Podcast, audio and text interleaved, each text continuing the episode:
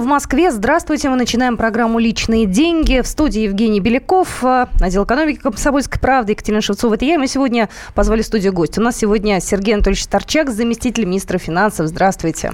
Добрый день всем. Добрый день. Я сразу напомню наши контакты, потому что нам нужны будут ваши мнения. А, ваши э, сообщения в WhatsApp также будут прочитаны. Э, наш телефон прямого эфира 8 800 200 ровно 9702 и 8 967 200 ровно 9702. Я думаю, Женя сейчас обозначит тему нашего разговора и сразу задаст вопрос слушателям. Да, тема у нас интересная. Э, тема такая, в которую я хочу вкладываться. Ну, лично я хочу вкладываться. И, после того, как было об этом объявлено, о народных гособлигациях мы сегодня поговорим э, официальное название немножко другое, но э, тем не менее э, суть примерно такая. Буквально в ближайшие дни будет объявлена эта программа, и их можно будет купить, я так понимаю, в крупных госбанках. Нам Сергей Анатольевич об этом уже сейчас подробнее расскажет. Так вот, вопрос к вам. Вы доверите свои деньги государству? А, вы будете вкладывать в эти народные гособлигации или нет? Ну, такой достаточно простой вопрос, а все условия мы сейчас вам расскажем. А, Сергей Анатольевич, скажите, вот когда начнется конкретно программа, ну, если есть уже какие-то обозначенные сроки, ну и, соответственно, что это вообще такое народная гособлигация, ну, вот в современном ее понимании? Еще раз добрый день. Действительно, э, на следующей неделе банки-агенты Министерства финансов Российской Федерации, это ВТБ-24 и Сбербанк, начнут э, продажу облигаций федерального займа для населения. Мы специально подчеркиваем, что э, это для населения, для граждан, которые имеют определенные накопления. Вот, поэтому термин народный несколько нас смущает, он немножко мисс-лидинг, он ведет в, не туда, не туда немножко. Вот, это э, бумага, э, долговой, долговой инструмент, который максимально приближен к э, тем долговым инструментам, на основе которых государство заимствует уже не первый год. И не первый год мы еженедельно проводим аукционы, предлагаем институциональным инвесторам, ну, в нашем случае это очень часто коммерческие банки, но не только они, купить эту облигацию, и за счет выручки мы э, финансируем дефицит федерального бюджета. Это классические облигации. Но применительно к облигациям, которые мы предложим нашим согражданам, э, эти, этот инструмент не несет фискальной нагрузки. Мы понимаем, что... Э, ну, то есть с, с них налог не будет э, платиться? Фискальные нагрузки да. в том смысле, что мы не рассматриваем этот инструмент как источник пополнения казны, а, как источник финансирования дефицита федерального бюджета сумму первоначальную, которую мы хотим получить за счет продажи облигаций, она ориентирована примерно на 20 миллиардов рублей. Может быть, будет 30. Но для сравнения скажу, на аукционах, которые э, еженедельно проводит Министерство финансов, мы привлекаем аналогичные средства за один день.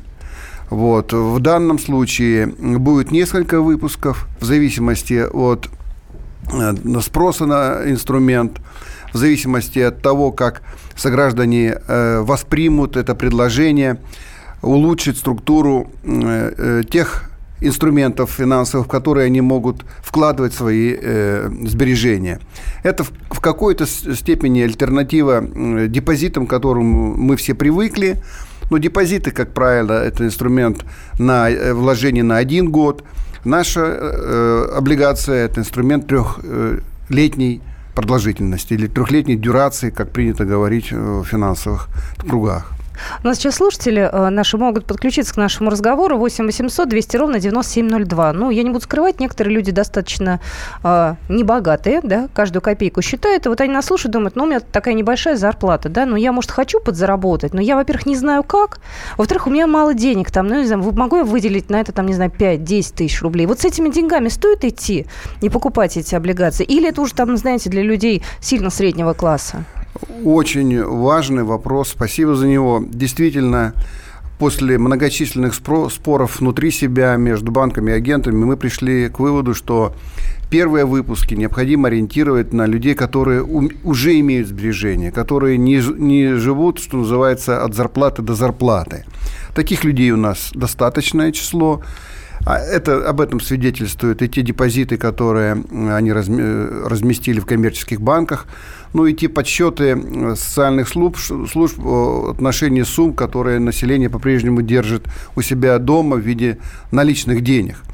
Вот. Поэтому мы сознательно договорились, что э, к банкам-агентам, в их отделении, они, у каждого из наших агентов, это будет по, всему, э, по всей Российской Федерации, более 700 точек, в которых будет организована продажа, нужно приходить с суммой не менее 30 тысяч. Вот. От 30 тысяч мы э, начинаем продажу э, каждой облигации, а каждая облигация будет номиналом 1 тысяча рублей – в то же время мы договорились о том, что на начальном этапе мы ограничиваем максимальную сумму, которой отдельный человек может купить в отдельном банке 15 миллионами ну, рублей. Ограничили так ограничили, конечно. А, вы, вы знаете, вы знаете, вот э, банки, которые ближе к рынку, которые в рабочем режиме общаются с согражданами, очень долго спорили, говорили, что это ограничение неправильное, но нужно планку поднимать еще выше, mm-hmm. поскольку накопление есть, а работать с мелкими суммами для банков, агентов оказалось очень накладно. А, ну вот. то есть им выгоднее, чтобы пришло условно 100 человек, купилось... По 30 миллионов у каждого, да? Да, конечно. Но ну, э, в известной степени мы ориентируемся на консервативных инвесторов, которые пока еще не в рынке, но которые смотрят на то, как бы правильно управлять э, теми ресурсами, которые у них есть, но не готовы э, вкладываться в классический э, финансовый инструмент, классическую э, облигацию федерального займа, которая мы, которую мы предлагаем институциональным инвесторам. Это вот своего рода, своего рода мостик между Э, депозитом и э, обычным рыночным инструментом.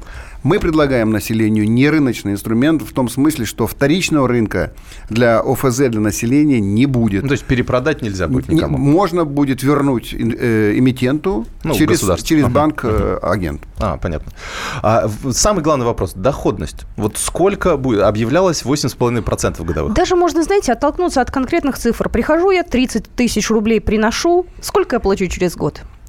Ну, через три скорее. Через три года, хорошо. Я, я бы не хотел вот комментировать э, эти вот этапы. Угу. Они связаны с э, определенной арифметикой, и в проспекте эмиссии те, кто силен в арифметике, это все увидят. Там хитрая и, система, поймут. я знаю. Да. Там вот. такая. Мы хотели бы вот, ориентироваться на доходности рыночных э, ОФЗ, облигаций, и поэтому такую арифметику придумали. Но вот через год Э, вернее, через три года, если вы будете действительно тем консервативным инвестором, на которого мы рассчитаны, вы э, гарантированно получаете доходность 8,5%. Это... А там капитализация будет, нет? Ну, то есть нет, вот... капитализации то есть не будет. Не будет. Ага. Да. Есть... Э, соответственно, вы получите значительно более, большую сумму, чем сегодня предлагает рынок депозитов в любом из банков. Ну, может быть, есть банки таких третья, четвертая, пятая сотни, которые проводят агрессивные э, схемы э, вложения средств, ну, понятно, что там риски намного выше, чем риски, связанные с покупкой государственной облигаций. Мне уже приходилось говорить, что на сегодняшний день Россия как суверенный заемщик является наиболее надежным заемщиком. Наши долговые коэффициенты одни из лучших, если не самые лучшие в мире, потому, поэтому Э, приобретение долговых инструментов Российской э, Федерации – это по сути, безрисковая операция. Ну, мне кажется, в 98 году тоже инвесторы так примерно так думали, или, э, ну, по крайней мере, тот вопрос, который так на поверхности лежит, очень часто нам его задают. В 98 году долговые коэффициенты Российской Федерации были, не, не шли ни в какое сравнение по сравнению с тем, что происходит в настоящее время. Тогда был крупный государственный долг и перед э, официальными кредиторами, членами Парижского клуба, и перед частными кредиторами, банками, э, Объединенным Лондонским клуб. Так что сопоставления эти несколько такие искусственные. Номер нашего телефона 8 800 200 ровно 9702. У нас сейчас небольшая пауза, после которой мы вернемся вновь в эфир. Вы можете нам позвонить, задать, задать абсолютно любые вопросы. И, кстати, сообщения тоже зачитаю. Личные деньги. Радио «Комсомольская правда». Более сотни городов вещания и многомиллионная аудитория. Владимир 104 и 3 FM. Эм. Пермь 96 и 6 FM. Эм. Ижевск 107 и 6 FM. Эм. Москва 97 и 2 FM. Слушаем всей страной.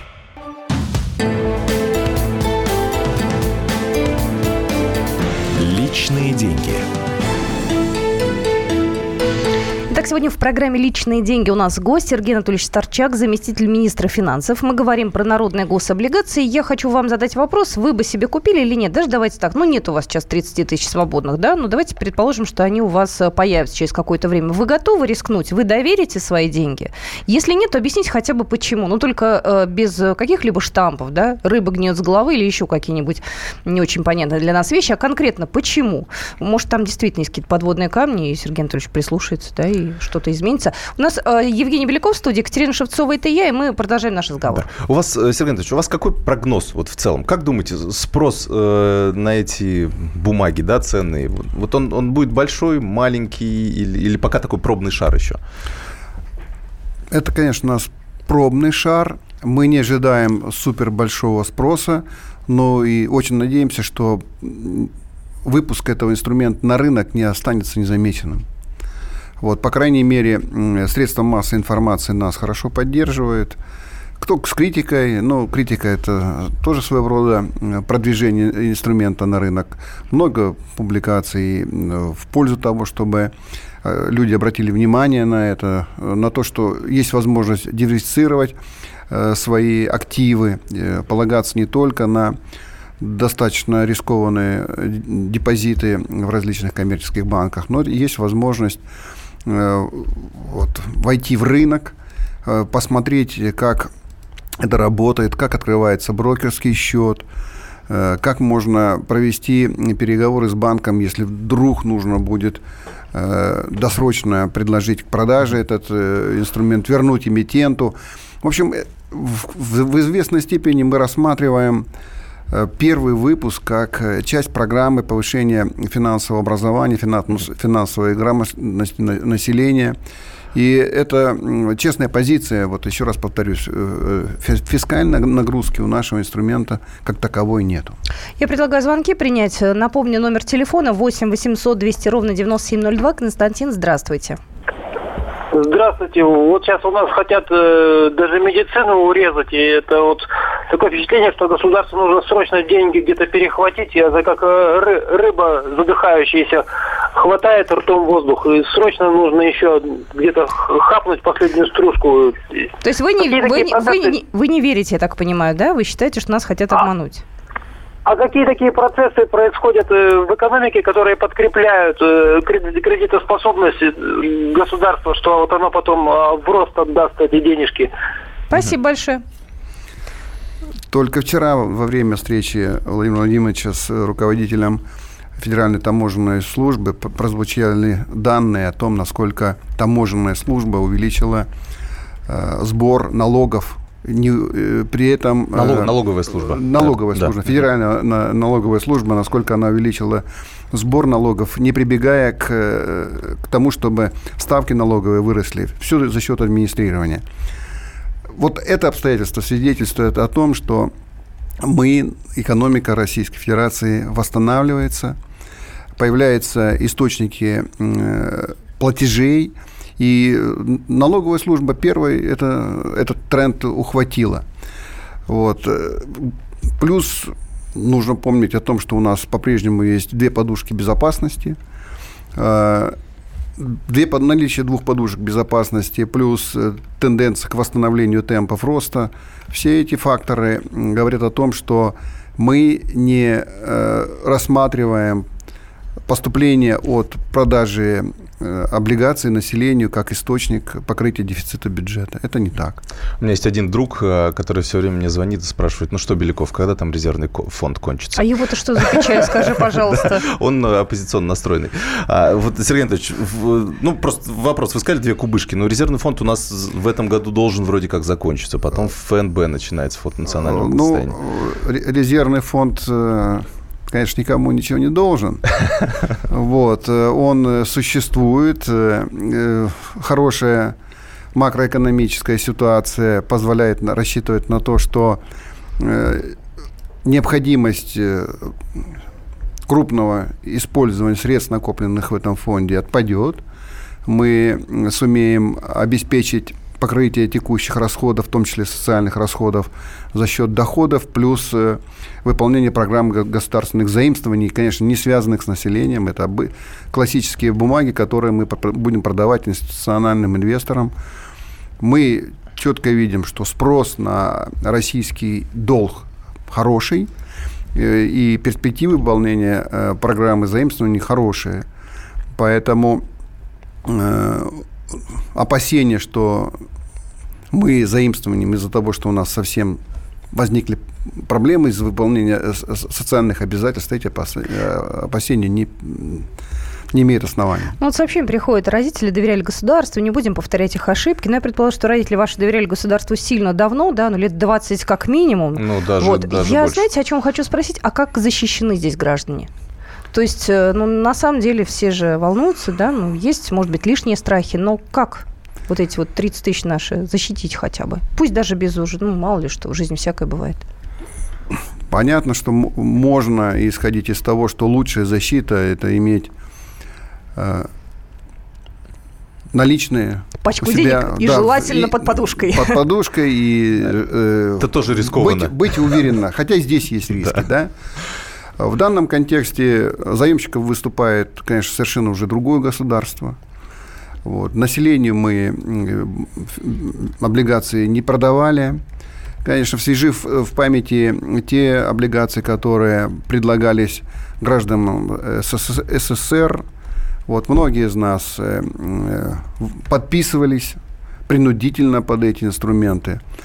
Вот. Но финансовая политика, которую проводил Советский Союз, и финансовая политика, которую проводит Российская Федерация, это совершенно разные категории э, управления э, финансами страны. Мы э, понимаем свои возможности, отталкиваясь от возможностей и осуществляем планирование расходов. В идеологической составляющей в этой работе ну, я ее не чувствую, по крайней мере. Uh-huh. Может быть, кто-то скажет, что она и есть идеологическая э, составляющая, но вот в СССР идеологическая составляющая присутствовала всегда. Uh-huh. А и... у вас же были эти облигации в семье? Были. Да. Какие? А у кого их не было? Они у всех были, мне кажется. Они были, правда, облигации выпуска еще 50-х годов. И, конечно, как еще совсем юным человеком я ими просто игрался. Да? Кстати, их, многие так их пишут, да. к погашению никто так, по-моему, и не предъявлял.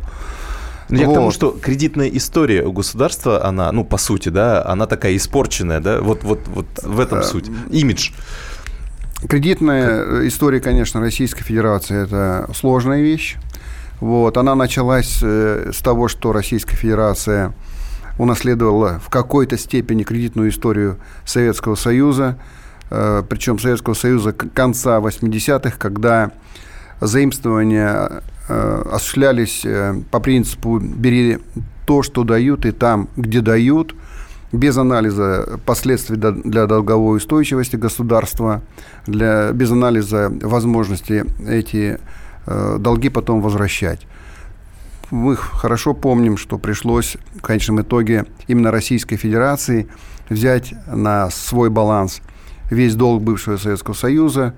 Ну, мы выдержали эту тему – и в настоящее время у нас очень мало осталось угу. обязательств перед кредиторами бывшего Советского а вот Союза. Недавно, действительно, мы сейчас а, чуть-чуть в сторону от народных гособлигаций уйдем. Э, про внешний наш долг. Вот недавно была новость о том, что мы вот наконец-то закроем последний советский долг перед э, бывшей Югославией. Э, в общем, какие-то миллиарды долларов мы, в общем... Нет, ну, кому... там совсем небольшая сумма, 125 миллионов угу. долларов. И речь шла о том, что мы урегулировали ведь долгое время э, стороны понимали наличие проблемы, но не могли договориться о варианте и способе урегулирования проблемы. Вот это заняло достаточно длительный период времени. Это не наша вина, не Российской Федерации. Просто в связи с распадом бывшей Югославии э, в каждой республике появилась возможность в определенной доле требовать возврата и их собственных активов или наших обязательств. Вот. Где-то быстрее, как с Республикой Словения получилось, а где-то медленнее, как с Боснией, с Боснией и Герцеговиной, но это очень сложное государственное образование, и нужно было ага. им, прежде всего, договориться внутри себя и уже потом с нами. Угу. Есть еще вопрос, который постоянно задают, но мы, я думаю, в следующей части его зададим. Почему мы всем прощаем долги? Вот при этом отдаем свои старые, но, но прощаем всем остальным. Мы об этом обязательно поговорим через две минуты. Я еще раз напоминаю, что это программа «Личные деньги», и сразу же после новостей вы можете подключиться к нашему разговору. Я зачитаю сообщения, которые у нас есть, и примем пару звонков. «Личные деньги». Радио «Комсомольская правда». Более сотни городов вещания и многомиллионная аудитория. Донецк 106 FM. Севастополь 107 и 7 FM. Керчь 103 и 6 FM. Москва 97 и 2 FM. Слушаем всей страной.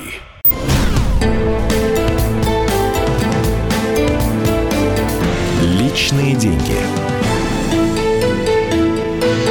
Итак, мы продолжаем программу «Личные деньги». У нас осталась финальная наша часть программы. Сергей Анатольевич Старчак сегодня в студии, заместитель министра финансов, Евгений Беляков, отдел экономики «Комсомольской правды», Екатерина Шевцова, это я.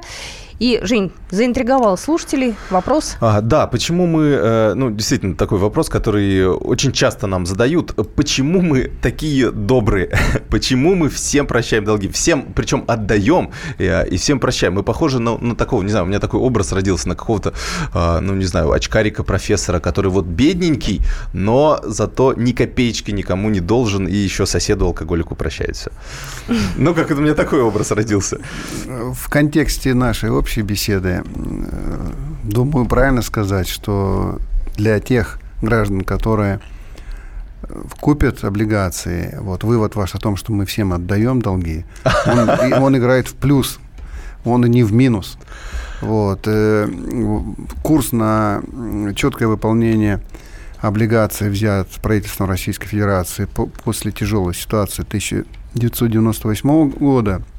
И с тех пор мы э, четко следуем этому курсу, благоприятно, успешно прошли э, не менее глубокий глобальный кризис 2008-2009 ну, года. Что касается... Чтоб, я, я к тому, чтобы не получилось так, что, простите, неграм каким-то простили, а нашему населению потом тоже простим как раз свои долги. Но э, вы уже другую сторону этой медали взяли. Это наши требования к зарубежным странам или обязательства зарубежных стран перед Российской Федерацией.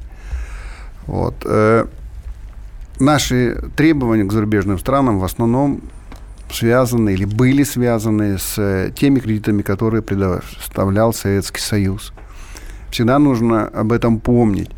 И помнить о том, что Советский Союз э, очень часто предоставлял эти кредиты, преследуя политические цели – Э, без анализа э, долговой устойчивости страны заемщика, без анализа перспектив того, что она за счет наших кредитов станет на э, путь устойчивого развития, что ее финансовые возможности улучшатся. Плюс мы все помним, что этими заемщиками чаще всего выступали страны, которые находились на относительно низком уровне экономического развития. Плюс э, надо помнить о том, что мы туда поставляли продукцию военно-техническую, которая производилась внутри Российского, э, Советского Союза и была оплачена советскими рублями, а контракты, э, по которым осуществлялись поставки, фиксировались чаще всего в долларе. Вот, поэтому можно себе представить возможности с точки зрения того, как фиксировалась цена на одну и ту же продукцию, которая предназначалась для внутреннего потребления и для внешнего потребления. Поэтому не случайно, что за годы существования Советского Союза накопились на бумаге, на балансах большие суммы требований, но при ближайшем рассмотрении эти активы оказались невозвратными. Что, собственно говоря, и произошло.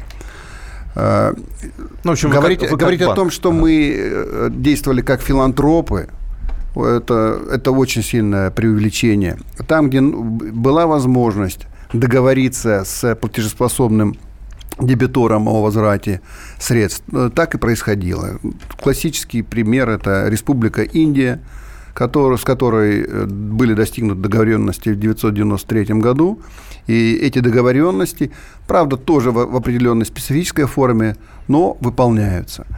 Вот. Большинство, конечно, других стран из Африки, Латинской Америки, с учетом их реальных финансовых возможностей, с учетом наших обязательств как э, члена Парижского клуба кредиторов, как э, члена группы 20, а недавно в прошлом и группы 8, э, в, определенной степени мы были участниками глобальных инициатив по облегчению долгового бремени наиболее отсталых государств. И в этом контексте тоже определенные э, уступки, на уступки шли. А мы не могли взять чем-то? Ну, вот как обычно, судебные приставы, они там описывают имущество, Ты забирают же квартиру. забрать. Ну, я не знаю, ну, пригодилось Пару островов? Ну, хотя бы, Базу поставить военную. В практике Советского Союза, когда были централизованные поставки, были планы, было централизованное снабжение, э, эти вещи решались достаточно просто. По межправительственным соглашениям какая-то страна поставляла конкретную продукцию в конкретный регион на конкретное предприятие. Это все легко. В условиях рыночной экономики э, желающих предложить нам такие же условия расчетов много, но мы не можем навязывать э, продукцию зарубежной страны э, конкретным российским потребителям. Бананами бы взяли. А, Хотя бы. Бананы люди закупают сами, делают на этом бизнес и мешать э, э этим mm. людям а, делать понятно. бизнес mm-hmm. за счет организации долго, э, поставок в счет долга, это было бы в высшей степени э, неправильным решением. Я предлагаю звонок принять. Номер телефона нашего 8 800 200 ровно 9702. Сергей, здравствуйте. Здравствуйте. А, да вот в вашей программе сейчас прозвучало утверждение, что Российская Федерация никогда не, а, как бы не участвовала в облигациях, то есть как бы кредитная история у нее чиста. Но хотелось бы вспомнить э, 96 год, э, дефолт и ГКО, э, то, во что как бы игралось наше правительство и что привело, собственно, экономику к дефолту. Э, не повторится ли сейчас такая ситуация? Да, да. Спасибо вам большое. Да, э, 96-й, 90 Человек не жил в это время, наверное, не помнит, да, потому что, ну, многие пережили это на себе. Это коснулось, ну, ну не знаю, 90% населения тогда. Крупное заимствование на рынке государственных краткосрочных обязательств было вынужденная мера. А, мы все еще переживали последствия развала экономики бывшего Советского Союза, да и самого Советского Союза. Э, тем не менее, социальные обязательства нужно было выполнять. Э, кто забыл, напомню, как бастовали активно шахтеры. Одна... Касками около Белого дома стучали. Вот. Да? И в, в этих условиях э, правительство вынуждено было пойти по пути быстрого формирования долгового рынка внутри Российской Федерации. Самое простое на тот момент как раз было э, формирование рынка краткосрочных обязательств. Вот, на них был спрос большой, конечно, этот спрос во многом диктовался высокими процентными ставками, а те, в свою очередь, диктовались э, высоким уровнем инфляции. В общем, э, все было зациклено, за круглено, что называется. В результате действительно финансовая система не выдержала нагрузки в 1998 году. Мы вынуждены были пойти на мораторий на погашение этих облигаций, потом на обмен. Но с тех пор все-таки уже прошло почти что 20 лет. Они э, по своему содержанию с точки зрения внутренних и внешних условий развития были отнюдь не всегда одинаковыми были блестящие, очень выгодные нам э, периоды, но и были очень сложные. Тем не менее, мы последовательно решали задачи улучшения кредитной истории, улучшения долговой устойчивости, вывода на рынок новых финансовых инструментов. У нас большое разнообразие облигаций, которые предлагаются для институциональных инвесторов. Вот этот вот облигации для населения – это еще один шажок в диверсификации рынка, в его углублении, в выводе на рынок нового инструмента и приглашение на рынок новых инвесторов. А вот, за, э, то есть мы сейчас приглашаем ну, такое население да, на рынок. Mm. Я скажу сразу, я, в принципе, хочу как раз попробовать. Я обычно тестирую все различные финансовые инструменты. Этот тоже буду тестировать. Благо, что сумма такая в московских величинах, она совсем небольшая. Сколько небольшая? Вот, ну, 3, от 30 тысяч рублей. То есть, ну, а. Ну. вложить этому... То есть, можно найти возможность. А, так вот, зачем... То есть, во многих странах этот инструмент достаточно развит. То есть, многие государства выпускают там, не знаю, в Америке, в Европе там миллиарды э, долларов, евро, там триллионы лежат, э, получается, в карманах э, в виде облигаций как раз для населения или там подобных продуктов. Зачем вообще государство привлекает население к этому? То есть как это влияет на финансовую грамотность? В чем связь? Я хочу вот раз напомнить, может быть, слушателям, кто не знает, с какими проблемами столкнулись э, американцы после знаменитого урагана Кэтрин или Катрин, когда пострадали миллионы людей, потеряв имущество, и когда было принято решение федеральными властями о оказании помощи. Выделены большие средства. Вот. Так вот, для того, чтобы получить эти средства, нужно было прийти в банк и открыть счет – и к своему ужасу американцы обнаружили, что 60% сограждан не знают, как это сделать. С чем нужно прийти в банк? Даже американцы? Американцы. Это 90 или 91 год, не mm-hmm. так давно. Вот. Э, это было удивительное открытие для коллег из Министерства финансов Соединенных Штатов Америки. Они не скрывали. И, кстати, буквально через э, год-два они запустили э, программу или стратегию повышения финансовой грамотности э, американского населения. Это вот стратегия уже там сейчас 15 лет. В ней участвуют, участвуют Минфин и ФРС. Вот, э, активно стали работать и частные структуры. Собственно говоря, когда мы запускали свою программу повышения финансового образования россиян, мы ориентировались и на американский опыт, и на опыт ряда других развитых стран, которые давно этим занимаются. Вот вывод на рынок э, ОФЗ для населения, облигаций для населения является как раз частью э, обучающего процесса. Вот одно дело в теории э, учиться плаванию, да, и другое дело зайти в реку или в бассейн и там попытаться освоить этот вид спорта. Так и здесь.